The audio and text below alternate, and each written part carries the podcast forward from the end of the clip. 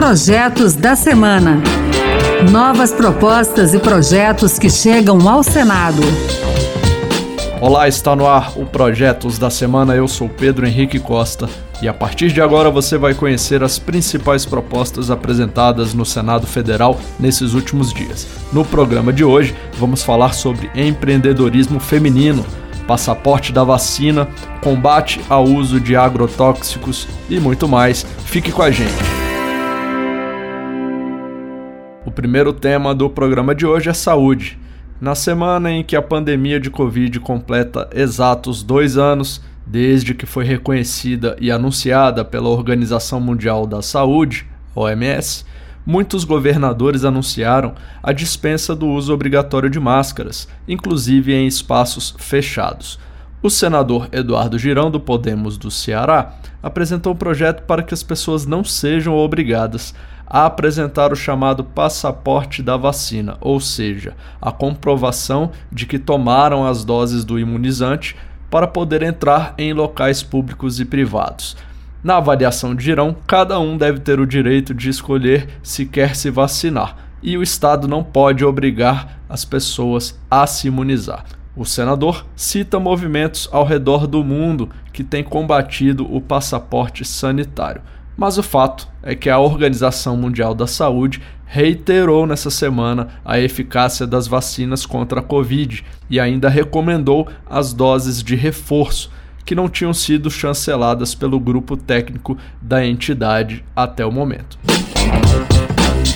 Ainda falando de saúde, tem um projeto apresentado nessa semana que prevê regras mais claras para as embalagens de remédios. A proposta veio de uma sugestão popular apresentada por Antônio Soares, de Alagoas, no portal E-Cidadania do Senado na internet. O senador Plínio Valério, do PSDB do Amazonas, resolveu apresentar essa sugestão como um projeto de lei. Pelo texto, o nome do produto, a identificação de seu princípio ativo e a sua data de validade devem ser grafadas de forma compreensível, legível, com bom tamanho além da impressão em braille nas embalagens de medicamentos. O objetivo é dar segurança a quem compra e consome o remédio, segundo o senador. Tais mudanças não representam altos custos e só trazem benefício aos pacientes. Vamos falar de projetos na área econômica, começando por um que tem a ver com as mães solo aquelas responsáveis sozinhas pela guarda e manutenção do filho. Esse projeto quer garantir no Auxílio Brasil o mesmo direito que as mães solteiras tiveram no auxílio emergencial no ano passado, ou seja, receber os benefícios em dobro.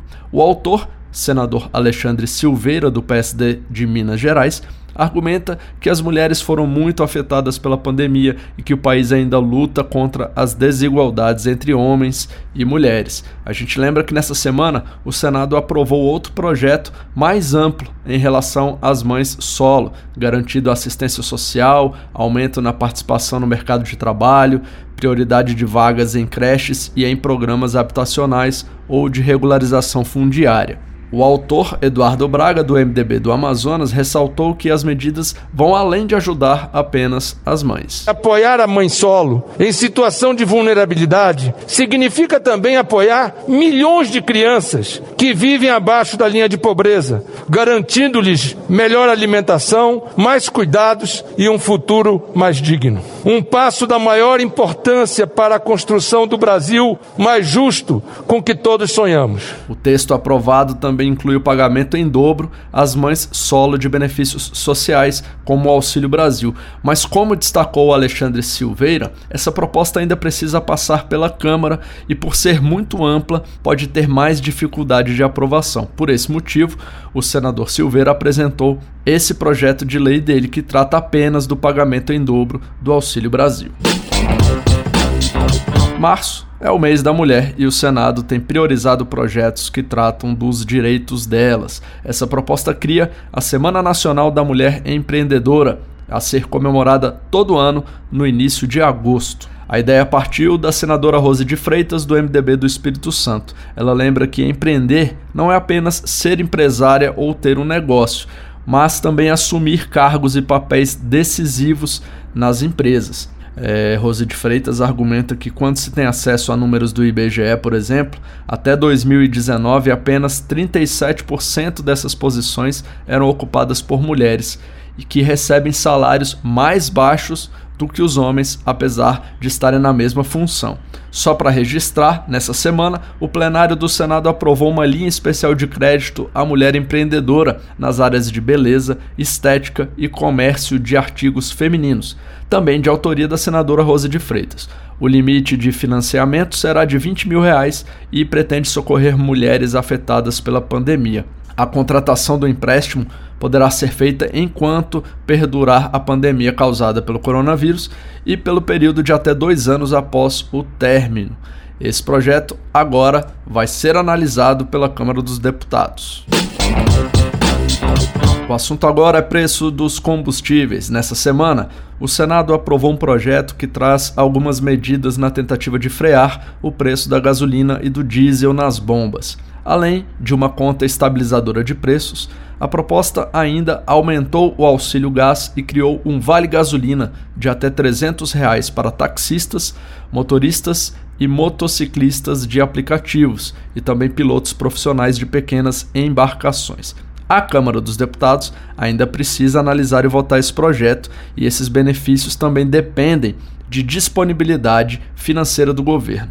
Mas eu estou dizendo tudo isso para falar que, além de ter sugerido o Vale Gasolina no texto desse projeto, o senador Alessandro Vieira, do Cidadania de Sergipe, também resolveu apresentar um outro projeto com um tema semelhante, criando o chamado Auxílio Combustível Brasil, ACB. Ele esclareceu que o Vale Gasolina poderá ser pago neste ano, porque não desrespeita a legislação eleitoral. No caso, o que nós estamos fazendo é a concessão de um valor para tentar trazer para uma situação de normalidade. Não estamos concedendo uma vantagem para o consumidor. Estamos tentando reduzir o dano que é causado por situações externas, totalmente estranhas ao controle dos brasileiros, em particular o aumento substancial no preço do barril de petróleo causado por uma guerra na Europa. Não se trata de vantagem, não se trata de medida eleitoreira, pelo contrário, se trata de tentar garantir um mínimo de normalidade para aquele cidadão que mais precisa. Segundo Alessandro Vieira, o projeto já aprovado pelo Senado pressupõe intervenção na política de preços da Petrobras,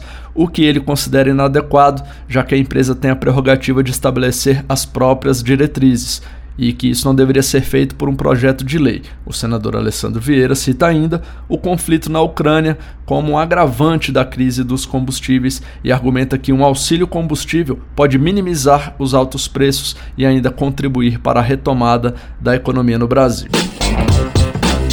Meio ambiente é o nosso tema agora. Esse projeto tem o objetivo principal de melhorar os métodos de controle e fiscalização dos agrotóxicos no país. Apresentado pelo senador Rogério Carvalho, do PT de Sergipe, a proposta define que as licenças obtidas pelas empresas que comercializam fertilizantes sejam revistas periodicamente. Segundo o senador, o Brasil é hoje o maior consumidor de agrotóxicos do planeta e não controla a entrada e o uso desses produtos da maneira que deveria. Rogério Carvalho destaca que os Estados Unidos e a União Europeia, por exemplo, a cada 10 ou 15 anos revisam essas autorizações de acordo com o impacto na saúde das pessoas. Vale destacar aqui, nessa semana, artistas foram recebidos pelo presidente do Senado, Rodrigo Pacheco, para tratarem dos projetos sobre o meio ambiente que estão em discussão no Congresso Nacional. Os artistas protestaram contra mudanças na atual legislação ambiental sob o argumento de que essas propostas, entre elas a que flexibiliza o licenciamento ambiental e a que amplia o uso de agrotóxicos, vão contribuir para a destruição dos recursos naturais do Brasil. Esses dois projetos já foram aprovados pela Câmara dos Deputados e aguardam a análise do Senado. Rodrigo Pacheco declarou que nenhum projeto questionado pelos artistas será votado diretamente pelo plenário, porque serão analisados com critério pelas comissões temáticas anteriormente. Para ele, se o Brasil não se preocupar com a pauta ambiental, estará fadado ao insucesso econômico. É isso aí, o Projetos da Semana fica por aqui. Você pode participar das leis do país. Acesse o E-Cidadania no site do Senado, leia as propostas, vote e que tal apresentar uma ideia que pode virar um projeto de lei? É isso aí. Acompanhe o programa Projetos da Semana na Rádio Senado toda sexta-feira às duas da tarde e sábado às 8 da manhã. A gente também está na internet, é só entrar no site da Rádio Senado, baixar o áudio e escutar quando você quiser. Se preferir, o podcast também está nas principais plataformas. Eu sou Pedro Henrique Costa, muito obrigado pela sua companhia e até o próximo Projetos da Semana. Projetos da Semana. Novas propostas e projetos que chegam ao Senado.